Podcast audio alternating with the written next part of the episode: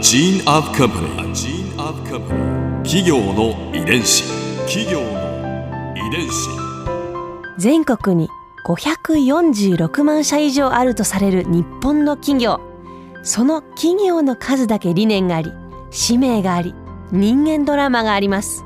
この番組では様々な企業のトップや社員の方にお話を伺いながら成長する企業の DNA を解明していきます企業の遺伝子ナビゲーターは私はるかクリスティーンとクオン株式会社代表の武田隆さんです。武田です。よろしくお願いします。さて今日はシャボン玉石鹸株式会社代表取締役社長森田隼人さんをお迎えしています。よろしくお願いします。よろしくお願いします。今回はシャボン玉石鹸のこれからについて伺います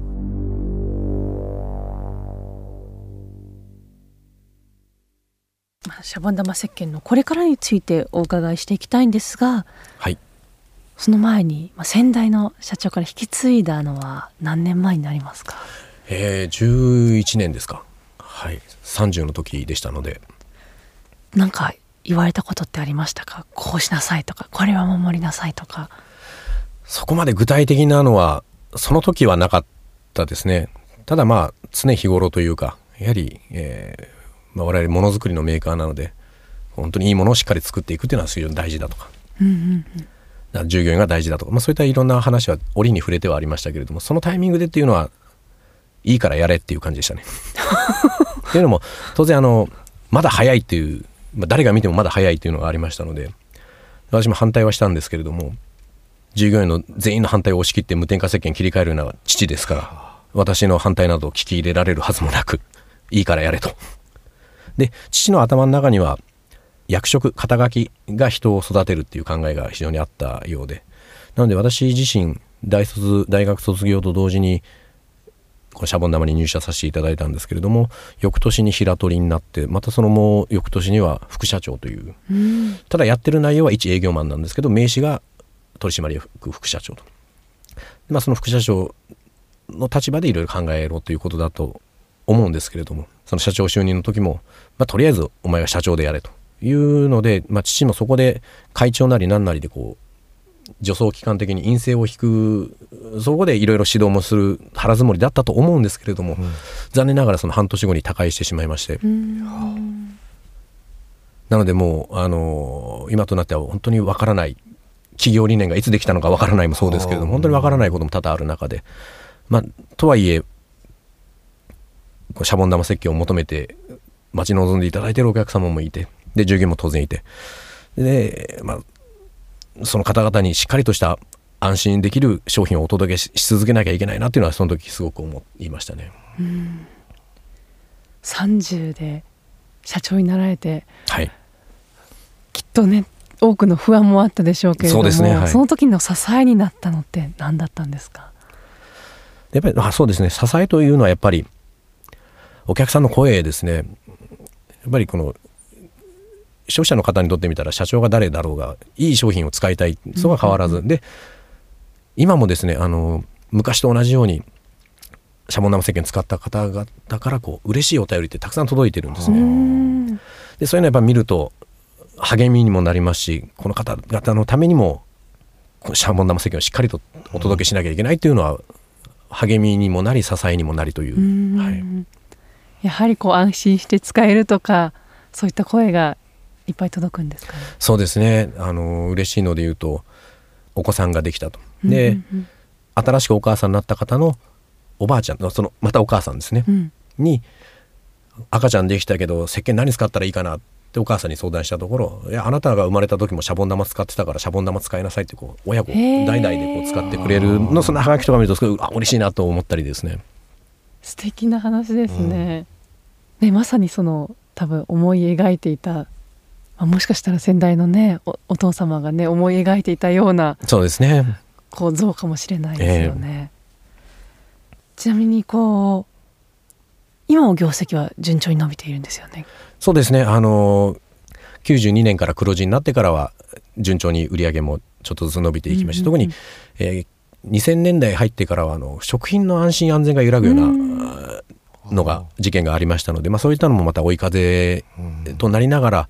えー全国的にもちょっとずつこうシャボン玉の輪は広がっていってますね。その中で課題に課題になっていることとかってあるんですか？やはり一番はまだ石鹸と合成洗剤の違いっていうのはしっかり伝えることが全くできてないっていうところですね。なんとなくシャボン玉って安全なイメージ持っていただいている方も増えてはきたんですけれども、じゃあ何がどう違うの自分が使っているものが実は合成洗剤っていう認識の方が非常に少ないと思うんですけれどもただ実際問題、えーボディーソープハンドソープソープって石鹸っていう意味なんですけれども、今日本で市販されているもののほとんどがボディ合成洗剤ハンド合成洗剤裏書きを見たらそういった合成界面活性剤の成分がいっぱい入ってるんですけれども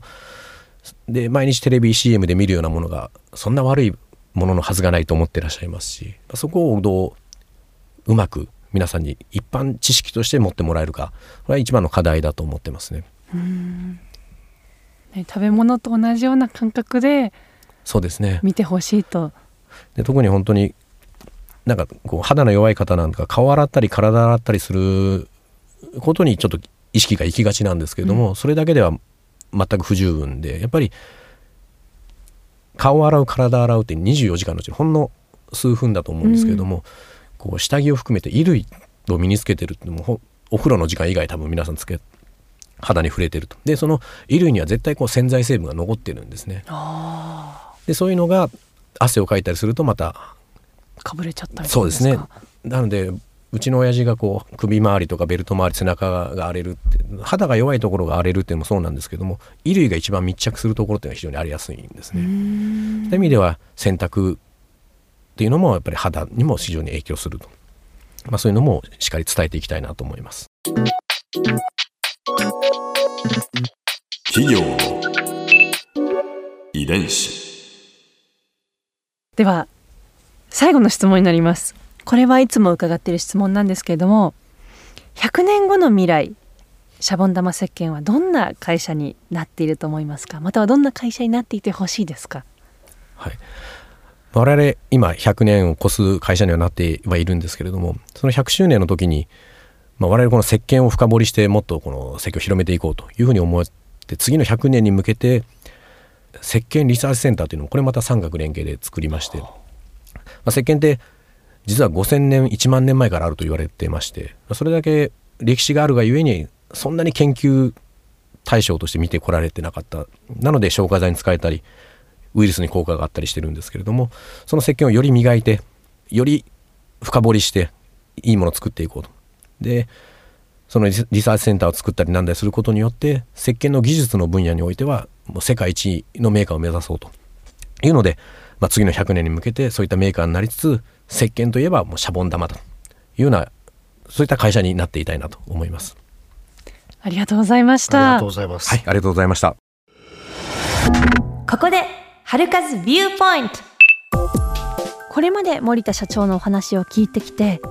石鹸に対する意識が変わりました食品に関しては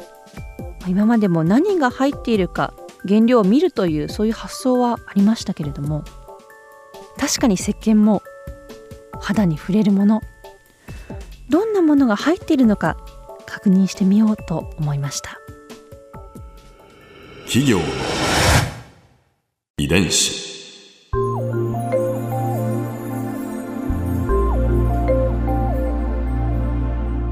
さてこの番組はポッドキャストのほかスマートフォンタブレット向けアプリ JFN パークでも聞くことができます。お使いのアプリストアからダウンロードして企業の遺伝子のページにアクセスしてみてくださいそれでは来週もお会いしましょう企業の遺伝子ナビゲーターは私はるかクリスティンとクオン株式会社代表の武田隆でした。